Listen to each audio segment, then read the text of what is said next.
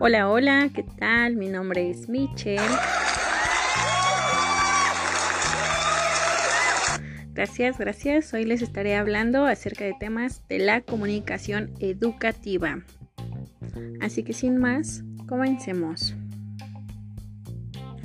Como sabemos, la comunicación es una parte fundamental para el desarrollo de nuestras vidas, desde que nacemos hasta que morimos. Es importante mantener comunicación con todo lo que nos rodea. Sin embargo, ¿sabías que no toda la gente se comunica por comunicación oral o escrita? También existe la comunicación llamada no verbal, y esta es aquella que se transmite por medio de señas, de gestos, de movimientos corporales, de miradas, de proximidad, de aquel tacto que tienes con las personas, el vestuario y el arreglo personal que presentas ante los demás, entre otros aspectos. Exacto, así como cuando le haces caras a alguien que te cae mal. O también como cuando pasa tu vecina la chismosa, aquella que le cuenta a todo mundo tu vida. ¿A poco no? Esa también es la comunicación no verbal.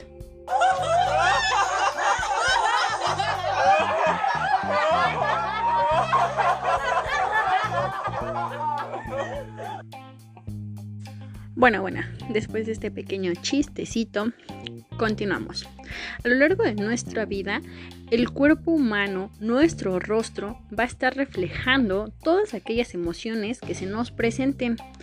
Por lo tanto, nuestra comunicación no verbal se va a hacer presente a lo largo de toda nuestra vida. Este tipo de comunicación también es llamado kinestésico. ¿Por qué kinestésico? Porque el origen de la palabra kinestésico se deriva del griego, que significa mover. A su vez, esto tiene relación con la comunicación no verbal porque no lleva palabras, no lleva palabras orales, no lleva palabras escritas, sino que este tipo de comunicación se va a basar más en el movimiento que tú reflejes, el movimiento que reflejes con tu cuerpo, el movimiento que reflejes en tus gestos, en tu cara, em, todas aquellas ilustraciones de, tus facetas corporales que desempeñes y se adapten a, a la circunstancia, al momento en el que estés pasando. Dentro de este tipo de comunicación existen tres tipos de signos, el de afecto, el de control y el de adaptación. El signo de afecto son todas aquellas expresiones faciales que reflejan el estado emocional de una persona. Este puede ser muy contradiciente al mensaje que se quiere transmitir. Un ejemplo de esto sería cuando tú llegas y dices, no, estoy feliz, pero en realidad tu semblante refleja tristeza. Otro de los signos es el signo de control. Estos son todos aquellos movimientos corporales y gestos faciales que monitorean y controlan la comunicación verbal junto con otras personas. Estos son todos aquellos gestos que mientras tú estás hablando, estás desempeñando y facilitan el mensaje hacia la otra persona. Y el último son los signos de adaptación. Todos estos son movimientos y gestos faciales que intervienen en el proceso de comunicación. Estos son esfuerzos para que Mm, tú te relaciones más rápido con las demás y los demás sepan entenderte aún más rápido el mensaje que les transmites. Esto puede ser un grito, esto puede ser una seña, esto puede ser cuando estás muy muy emocionado y lloras o gritas o, o haces cualquier otro sonido o cualquier otro movimiento que hace que intensifique el mensaje que tú deseas enviarles a estas personas. Exacto, así como cuando tu marido está viendo el fútbol y de repente grita.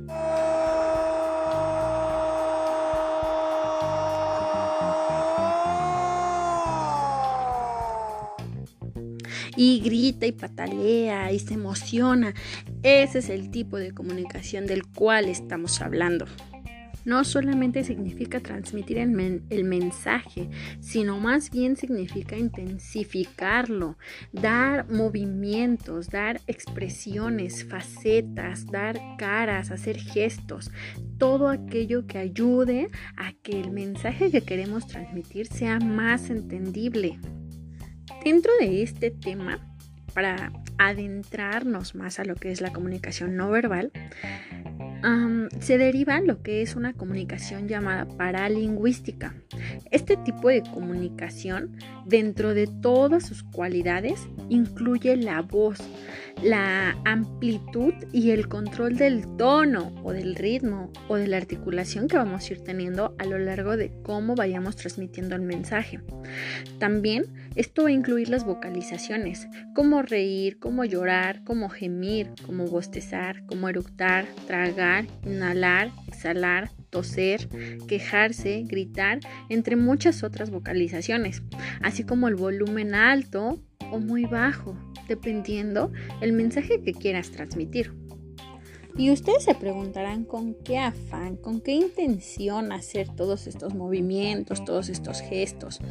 Bueno, pues la intención de que esta comunicación no verbal se lleve a cabo o se practique diariamente es con la intención, es con el motivo de que nuestro receptor capte de una manera más práctica nuestro mensaje, que le sea más fácil de digerir, más fácil de entender, más fácil de de moldear lo que le queremos transmitir, que no solamente se queden en palabras escritas, que no solamente se queden en palabras orales, sino que nuestros movimientos tengan un origen en él, tengan una sensación y que perciban más allá de, nuestras de nuestras palabras, sino más bien nuestras emociones, lo que le queremos realmente contar, lo que, lo que le queremos realmente transmitir, aquel mensaje que refleje nuestras emociones.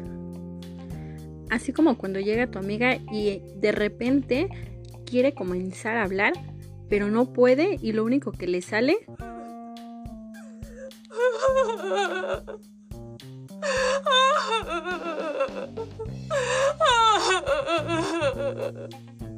Y bueno, tras escuchar esto, ya te imaginas la novela que te va a aventar, la tragedia, que el fin del mundo de lo que se va a tratar, el mensaje que te va a transmitir.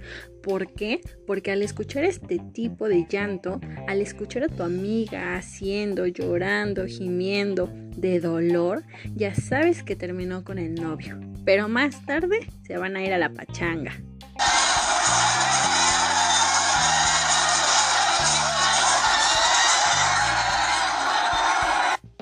¿A poco no? Y bueno, dejando a un lado los lloriqueos de las amigas y las fiestas del desquite, para terminar este tema vamos a hablar de lo que es territoriedad y las posturas y movimientos que se reflejan a través de este tipo de comunicación. Bueno, al hablar de territoriedad dentro de la comunicación no verbal, esta se refiere a la identificación de una persona o grupo con determinado espacio, que de tal forma señala su territorio o disposición a defenderlo. Dentro de esta territoriedad existen tres tipos, territorio primario, territorio secundario y territorio público. Al hablar de territorio primario, estamos hablando de los artículos posesivos, como mi, mis, tú, tus, sus o sus. Exactamente como cuando dices mi novio, este es mi espacio o cuando hasta un perrito incluso marca su territorio, se está refiriendo a este tipo de territorio primario. El territorio secundario es el objeto o área que no son de su propiedad, pero que se usa o se ocupa o se adhiere a él. Esto pasa muchas veces dentro de las zonas escolares, como cuando la banca no te pertenece porque es de la institución, pero como tú te sientas ahí, ya es tu territorio y pones tu mochila. O también existe lo que es el territorio público, áreas que son accesibles para la mayoría de las personas. Mm, esto no lo podemos encontrar en las bancas de los centros comerciales, en las bancas de los parques, en los juegos que hay para los niños dentro de un deportivo, etc. Al hablar de las posturas y movimientos, estas incluyen la percepción que los otros van a tener acerca de nosotros al momento en el que nosotros nos estemos relacionando o les estemos contando o les estemos expresando algún tema o alguna conversación o X mensaje que le queramos transmitir, ese será nuestro reflejo que tengan de nosotros hacia ellos. Algunas recomendaciones que les puedo hacer acerca de las posturas y movimientos es mantenerse erguido con naturalidad, no descuidar la parte interior de nuestro cuerpo, Hay que movernos, pero tampoco exagerar, usar nuestro propio estilo y dar significado y congruencia a los movimientos que estamos expresando en base a lo que, al mensaje que queremos transmitir, para que asimismo ellos al momento de que nos estén observando entiendan lo que les queramos o lo que le queremos decir. Les envío un cordial saludo y nos vemos para la próxima.